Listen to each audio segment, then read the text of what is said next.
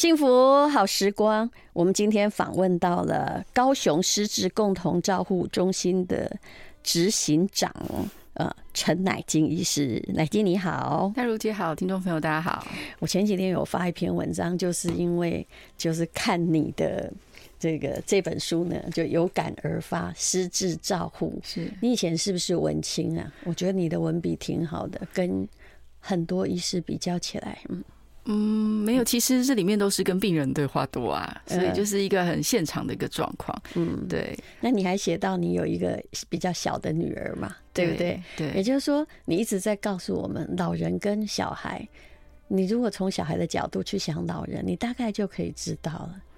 嗯，对，应该是在，应该是先，我我我的生活应该是这样，我是先疯狂的工作跟生小孩，我先生了四个儿子。然后、啊、这么多吗？对，我以为你总共只有三个。对对对，先生了四个儿子，但是生儿子的时候工作太忙了，所以没有跟他们童年，就是没有这种童言童语的童年。可是四个也很啊，要童言童语也很。花力气吧，对对对，然后所以也没有太太大的力气在，因为那时候就住院医师啊，然后开始做失智照顾。医师，你可以做这么多事，我已经开始崇拜你了。那是几岁以前生完四个儿儿子啊？三十四岁以前就全部完毕喽。哇，你真的是，你是因为很喜欢小孩吧？啊，对，没有，就是就是。反正有就生，我没有想说就呃自然主义者，对，自然主义者了不起。对，然后接下来就有努力的工作了，然后就一直照顾失智症的长辈，大概要照顾八年，然后不小心又有了女儿。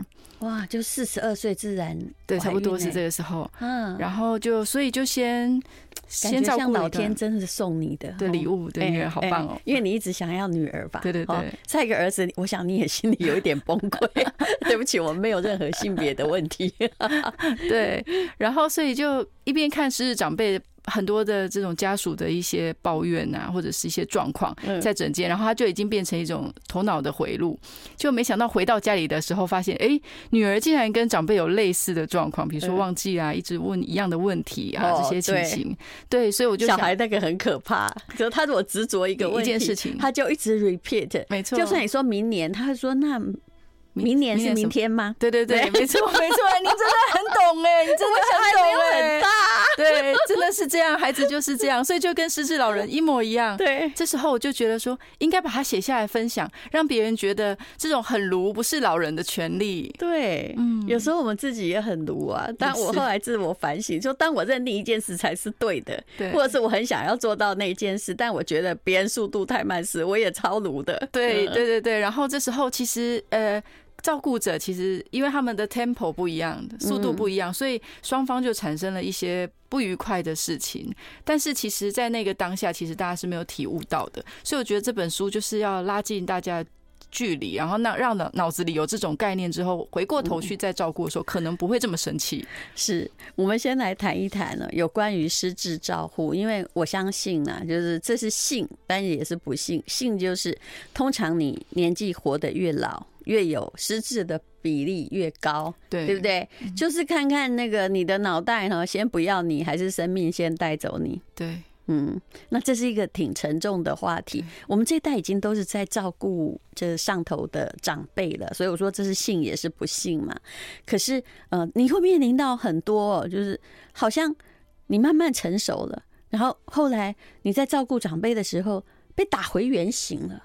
然后也没有办法去理解，哎呀，以前威风八面的爸爸，嗯，怎么突然会变成这个样子？嗯，他变成一个陌生的人，我想这是很多人的感觉吧？对，真的。然后其实应该是说，因为他还有拥有他的呃自对自己的想象跟权威的感觉，一开始，嗯，可是他却能力不足，是，可是他的自尊心却偏偏留着，嗯，就是能力跟自尊跟他自己想象中的自己，对父亲来说，他自己也是一个。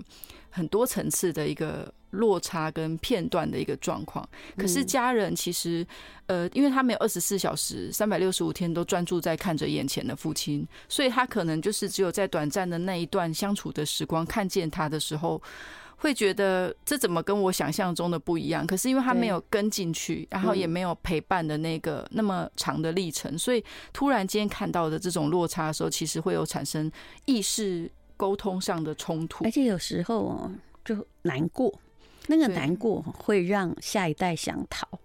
我自己其实曾经经过这样子的，就很多人会说，你敢说出你想逃，你怎么这么不孝？但是我跟你讲，真的是这样。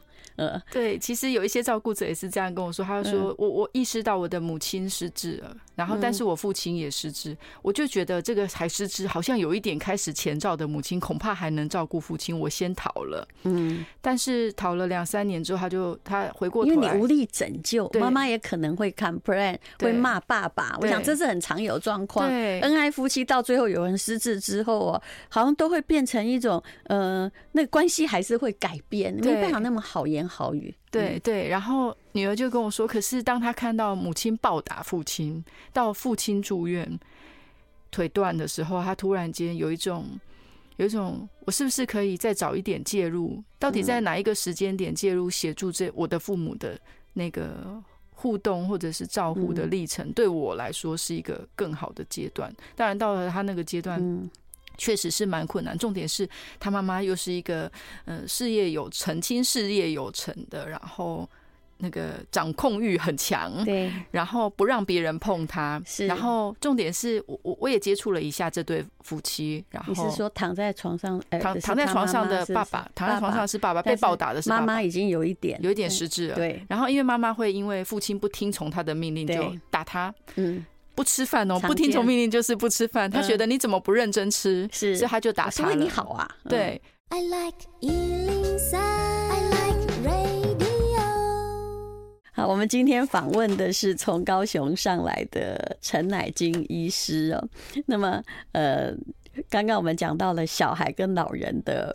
不同哦，就是那个，如果他要明天你说，我明天带你去，OK，然后他说明天到了吗？可能过一个小时就来问一次。没错，其实你从这里来想老人就知道了。其实失智的人没有时间感，跟幼儿恐怕也没什么时间感是一样的。没错，就是这种时间感最常发生在照护的冲突里面，应该是在。送长辈去日照中心的时候，嗯，因为早上要送他去的时候，家里的人是因为赶时间要去上班，嗯，可是长辈就说：“你为什么一直要赶着要把我丢出去？你是不是不要我？对，是不是不在乎我？”他又不说出来，他又不说出来，他就只有一直闷着心里面的感受，然后就觉得在门口，然后两个人一个不下车，一个要逼他下车。嗯，可是真的送进去，有时候家属就会跟我说：“我去上班的时候心情很不好。”我脑子可能要花一个小时去消化我的情绪，因为我会觉得我很不孝，因为爸爸用那种眼神看着我，是就是像孩子一样。重点是，其实孩子是会长大的，幼儿园渐渐也会自己跑进去。可是日正长辈，因为他不停的忘记，所以每天都是一个全新的开始。这就是他最难的，就好像你照顾幼儿是因为他还有希望，照顾年轻的病人是因为他还会出院。可是没有老人，不管你怎么照顾，我相信大家只是企图延缓。那个恶化的过程，没错没错，所以就是在这个时候，其实我我通常家属问我说怎么办的时候，我就说你可能要找到一个新的平衡点，因为你们这种状态是会无止境的延续下去的。如果他的记性就真的不好，这个地方他又真的很讨厌去的话，对，那不然就是要扭转他对这个地方的感受。但是虽然他很讨厌去那里，可是。他要去哪里呢？对，就是是不是？对，就是没地方去。的确是没有地方去啊。对对，我我婆婆她是没有失职，她脑袋精明的很。反正她就是就家里遇到一些变故之后，那后来她就选择住养老院。我有邀请过她，但其实，呃，我先生是觉得他觉得我没办法料理啊。当然，我也不是个非常贤惠的人啊。啊，那所以呢，我先生就说，我认为他就他自己的家族会议，就说他还是去，但是他住养老院，住我家大概住可能不到二十分钟的距离啊，可以常常去。对，走路啊，但没有疫情，他也被关了很久。他有一阵子他就嫌那里的菜不好，你知道吗？嗯，一直。其实老人都很在乎，就是他们脑袋很清楚的时候，觉得说你收了我这么多钱，可是菜不好。可是当他在闲了老半天的时候，当我先生只要说，那你要去哪里？你菜不好，对不对？好，那我帮你在我们家旁边租了一个房子，我们都去看你。对。但其实我先生现在也不在台北工作，所以这件事是以前他也在台北工作的时候。然后我帮你请一个这个外籍看护，对，他不要。你知道吗？啊，你你应该知道，老人说你给他一个 alternative，另外一个方法，他还是不要哦。没错，没错。然后后来呢，他自己想一想哈，就我先生连房子都租好了，说你好，你一直骂那个管那个养老院嘛哈。那啊租好了之后呢，妈妈说不要去，或者他小声的说，那我搬出来一个月可以吗？他说，可是你原来的永远进不去。因为那个是我们请托很多关系让你进去的，那你怎么办？后来他就决定不要搬出来。可是中间一定要搞了一招这样子，对，要绕一圈，对不对？对，让他心里面纠葛一下。我想你应该很常见，就是他会就是一直在抱怨附近的环境，不管那个时候是日照还是什么长照，对，还是在你家都一样，没错。如果他选择的是你家的话，你家是。一定会出事的，对，对，这也是我先生他当时认为的。对，嗯、我理解，就是尤其是饮食这件事情，尤其是对于这个食物有呃高度挑剔，然后又还没有失智症的长辈，因为我有一次我我家的一个长辈刚好手断掉住在我家，嗯，然后他是一个非常嗅觉很敏感的人，嗯、敏感到什么程度呢？我买了一杯饮料回家，然后他看起来很好喝，他就说：“哎、欸，奶金给我喝一点。”我就说：“哦，好啊，你也喝一点。”就他喝第一口之后，他就说。这杯饮料有蟑螂爬过，他可以吃得出这种味道。然后我每天不论买任何的食物或煮任何食物，他常常都觉得不好吃。但他有一次，他就在我们家楼下大楼就看到隔壁邻居吃了鼎泰丰的饭，然后就说有人订鼎泰丰，我就说你想吃吗？那我订给你吃。然后就订了回来，就是说这只猪有腥味，不能吃。就是，所以其实他。就是一直不坐在家里，他也会崩溃，他会把食物的那个会转向于 对，就是他的跳崩溃，你知道吗？对对对，所以我那时候就每天想说，你到底要吃什么，你才会满意？那后来变成我人生最大的乐趣跟挑战，我就说好，那今天换吃哪一间的什么东西？你试试看这个有没有味道？你算是一个非常非常情商高的人呢。嗯，对，其实后来那个。我也觉得啦，其实他无论如何都是会被挑剔。那重要的已经不是他的挑剔，而是我们是怎样在反映这件事情。就是去照顾人的人，这件事情都已经到你的头上来了，然后也无可转换。那请问要用什么方式对大家都比较好一点？而且经济如果可以许可的话，那更好。但经济不许可，那才是一一场噩梦，大家都过不好。对，经济不许可的时候，其实还蛮辛苦的。我遇过还蛮多经济状况不是很好的家庭，然后呢，长辈又有蛮多自己的想法跟意见。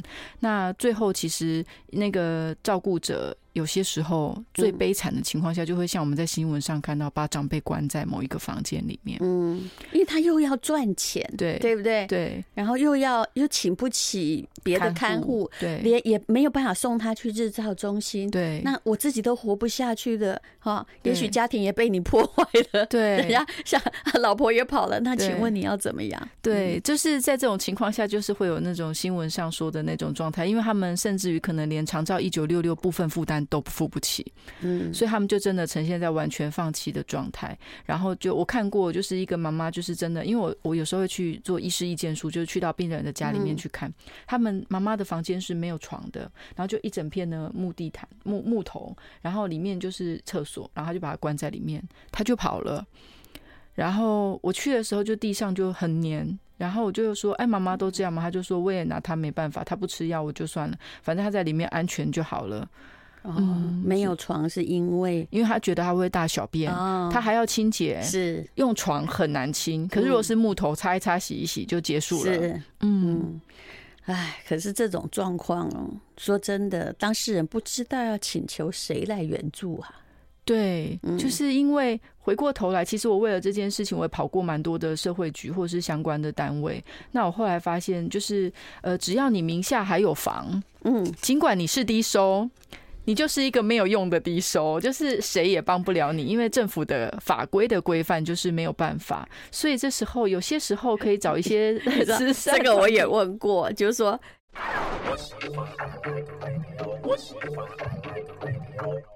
好，照顾真的是一个很可怕的话题哦。我们刚刚讲的是，就算这个老人家有他的习性，就算没有失智，那。也都很难沟通，我这是事实。嗯，但是如果失智了呢？那可能大部分就会变成更难沟通，对，更难沟通。尤其是因为他第一个，他连老实说，他们第一个失智症的长辈，我因为我们现在失智症的所有的警讯都是用观察者立场在看他，觉得他记忆力减退啊，判断力变差等等。可是没有一个人告诉你说失智症的人的感受是什么？嗯，他们的感受其实是一种不确定感，因为你我们要想一件事，他第一个是容易忘记，所以他连自己做过什么事或承诺过什么话，或者是付过什么钱，他其实都容易忘记。那这个忘记他自己就都有一点 但是被提醒的时候会想得起来呀。对，我们知道要找否认，对，他们会否认，没错没错，就他想不起来，然后也否认，然后这时候那个冲突就产生了。对，所以他这个，但是站在长辈的角度想，因为他忘记他做过什么，然后每个人都这样说的时候，他有些人他就会觉得说，你们这一群人都联合起来要骗我，是，或者是你们都。在那个跟我敌对，敌对，对对对，为什么？对那个外籍看护比较好，没错，他说的是对的，没错。还有，我觉得我我也不能说哈，跟失智的长辈哈承担照顾的那一家哈，我真的觉得无论如何，你不要去觉得人家照顾不好，你一定要去体会他。有多少的失智长辈在怀疑照顾他的那个儿子的媳妇偷他钱？超多的，好多，超多的。对，就每一个只要跟他年得越近的，然后不是他所爱的人，那个都是先被 怀疑的。是，但他又没有办法，就是不离离开这个不喜欢的地方地方，所以他就会，我觉得那就好像找一个出口一样，找一个出口来讨厌那个正在照顾你的那个人。对。所以尤尤尤其像刚刚淡如姐讲的这个，就是觉得对外籍看护比较好，真的蛮多长辈这样。他们因为他自己吃过，有写对，吃过吃过他会忘记，然后他就一直觉得都只给外籍看护吃，都不给我吃，给他吃的东西比较好也比较多，所以他就会因为这样一直跟家里的人吵架。所以有时候回过头来要怎么面对这个问题，我觉得应该是这样。我常常都讲，就是一种建立一种印象。印象就是我们都很爱你的印象，所以不管发生什么事都不要吵架，因为内容跟事件会忘记，可是情绪会留着。长辈很神奇的是，他的情绪就是留着，他会说：“您就是对我不好啦，安娜拜讲不出来。”但是那就是一种感觉，还会去对跟。如果他还可以走出去，他会跟邻居投诉。没错，我以前在乡下常看到这种状况，对，一直在投诉媳妇对他坏。对对对对对，所以所以我觉得就是不管发生什么事，就是尽量就是用平和的方式，然后理智线多一点点，然后情感先忍住，情呃有情感跟要宣泄的情绪回去房间自己。跟先生讨论，或者是跟自己的家人或朋友，但是就是面对婆婆的时候，就是要忍住那个脸。可是如果有情商的话，我在想，你可能有一八零哦。今天如果我是看护者，我已经为你这样做牛做马，你来跟我说我偷你五百块的时候，我会翻脸哦。我人生受不了这种无赖，我理解，我理解，我理解。但是因为我我就看太太太太太多生完气之后后悔的，是，然后或者是让状况变得更糟。可是很悲惨的是，就只剩下。我可以顾了，没有别人可以顾。是，然后面对，你以为我想顾你吗？他一定会这么说。对对对，可是就没办法，就只剩下他跟我两个人可以这样子去纠缠下去的时候，就就没别招了。所以为了让自己过更好的生活，就是是要忍住那个脾气。嗯嗯，有时候对小孩也是这样啦。你会觉得说，我怎么花这么多力气，怎么这么忘恩负义？但你要忍住，对不对？对。哎呀，这真是很难的事情哦。那么。你在这个本书里面有提到的一个故事，就有时候我们是只是从我们自己的角度用错了方法。里面写到一个，就是一个他帮长辈洗澡，一个奶奶要帮他脱衣服的时候，他就会一直哭着说：“不要打我，不要打我。”其实很多事情。发生在他的童年，然后中间被遗忘了二三十年，哎，在他慢慢失智的时候，他就浮现了。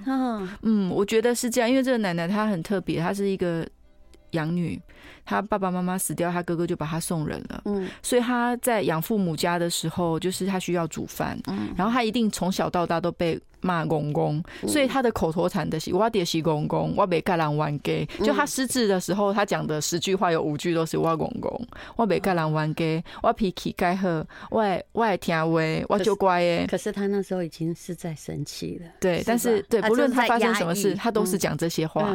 然后直到他 听久了很可怕，你知道？对，等到他真的还蛮严重，需要被洗澡的时候，衣服一脱，他就会开始哭，他就说：“我就乖，卖给我怕，我就乖，卖给我怕。”那时候他的儿子。去回溯他的呃童年才发现，原来他童年的时候常常都那个时代的老人不知道为什么不是喜欢吊起来打，就喜欢脱光了打，嗯、但那是那个时代流行的一种打小孩的风格。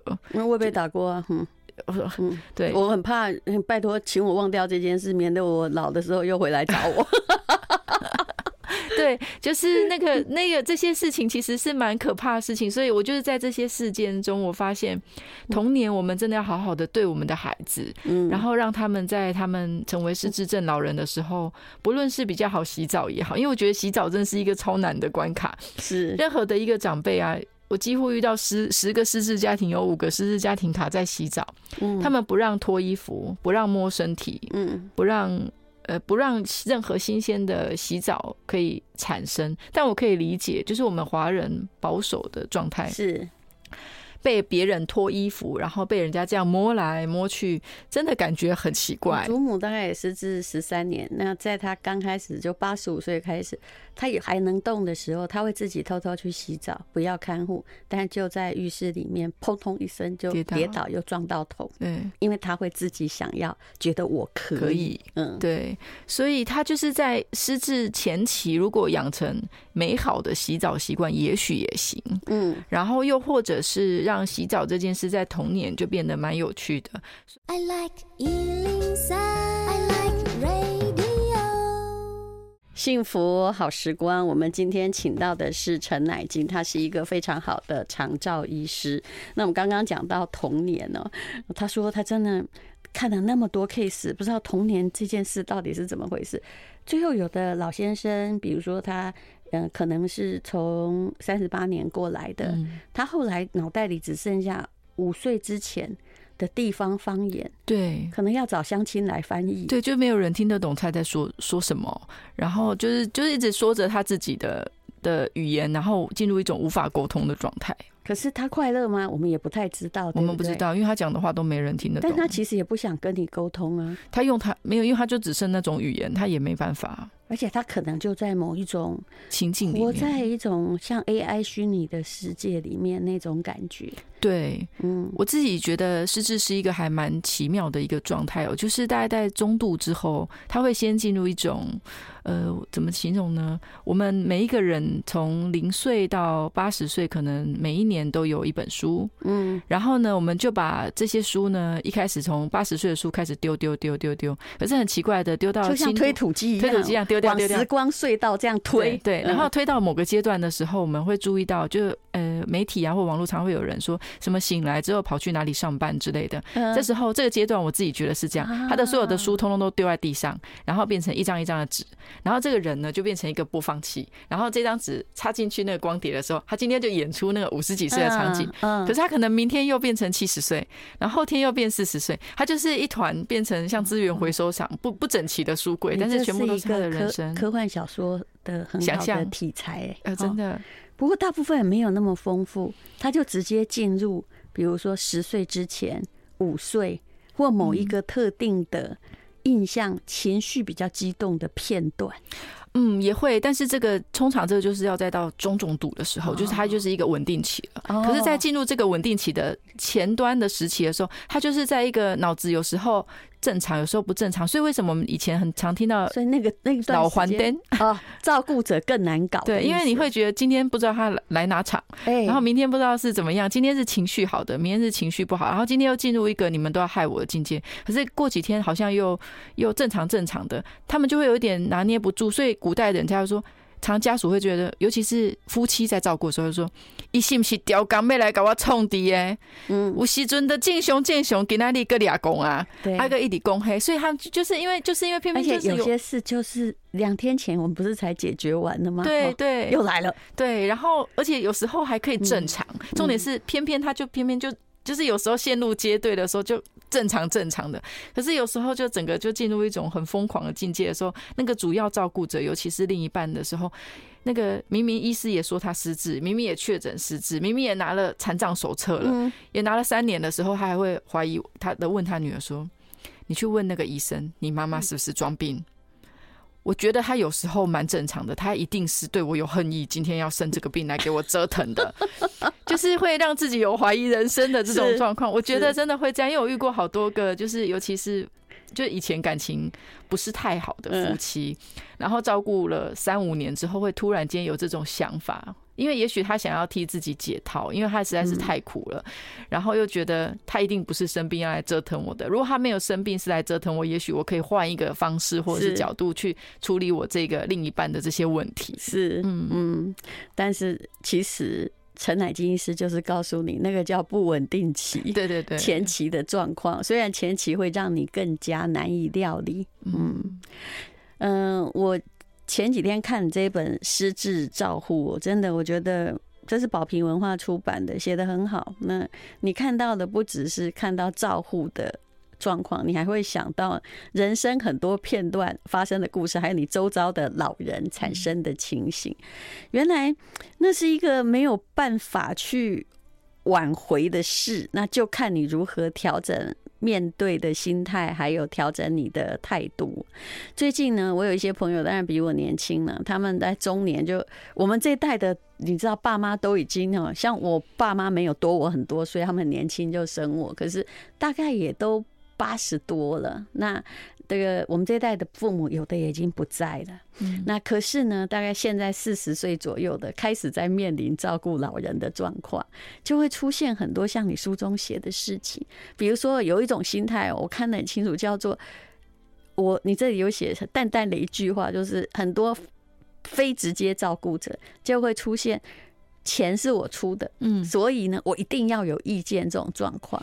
结果，哎，你没照顾。还把全家搞得乱七八糟，这也是我常看见的情形。对，这时候其实我我就会那个希望他如果有机会来到我的诊间，或者是我是在写书的时候会分享，就是希望看到刚好看到的时候，希望他们可以宽容一点点。虽然出钱，可是照顾的人是扛着二十四小时、三百六十五天的责任，他们真的还蛮辛苦的。但是其实他们不管是出钱，然后希望他怎么做，或者是淡淡的、轻飘飘的一句话，就是。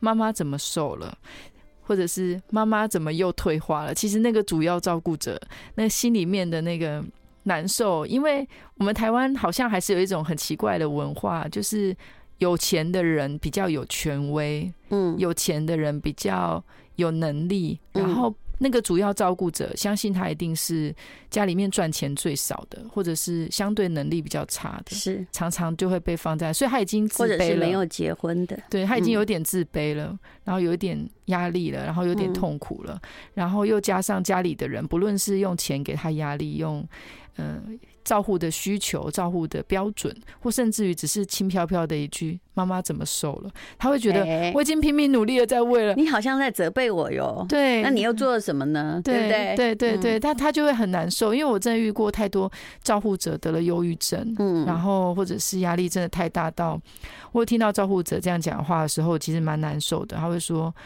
等我死了之后，看你们怎么顾。”哎呦，嗯，对，然后我也遇过，他自己也，如果他真的得了忧郁症，他也就变成另外一个病人。病人对，没错。然后后来他自己得了肺癌，选择不要治疗。然后他真的比他妈妈先走，嗯嗯，然后把他搞得万念俱灰，对，他万念这也是一种报复嘛。嗯，然后结果他的哥哥跟嫂嫂也真的就开始承担照顾的任务，然后他们才发现原来妹妹这么辛苦，可是都已经死了。嗯嗯。好，其实谈到了照护，就是我我常常看到，就是家里未婚的那个，或是未婚的那个，每次是，对，然后大家就觉得理所当然了，就到你的身上来。对，那虽然你感觉到这也是在尽孝道，可是这样公平嘛？其实我们也是，我不是一个直接照顾者，因为我弟弟比较早退休，他们就。扛起来的，我弟真的是蛮伟大的。但是我那时候就跟他说，为了避免我的愧疚，就因为你是你自己扛了起来，那这样你出钱，你啊我出钱，对，你出力我出钱，我们大家就分配。当然这不代表我不照顾，可是我后来也了解了一件事情，就是我很多朋友也跟我一样，经济状况好出钱，可是他们却。进去哈，搞乱一池春水，真的到处去做监督啊，下检查。对，其实我没有，我的态度很简正常，就是爸爸有一点点失职，但是我站在弟弟那边，我永远先往他们弟弟弟媳妇那边想。对，呃，我会出钱也让他们出国旅游。我觉得至少这在弥补我的愧疚，因为其实两个人一起照顾也不是好事。没错，没错，因为两个人照顾理念会不一样，对，然后反而会让长辈很混淆跟冲突。对，你不能让他在这边住五天，那边住五天呢？对对对，所以我觉得这样很好，但如姐这样很棒。我觉得你是要提供你可以的协助，而不是呢去添麻烦。有些话拜托你不要讲，对不对？对，没错，就是你照顾的不好啊，受了。宝平文化的失职照顾，很好的。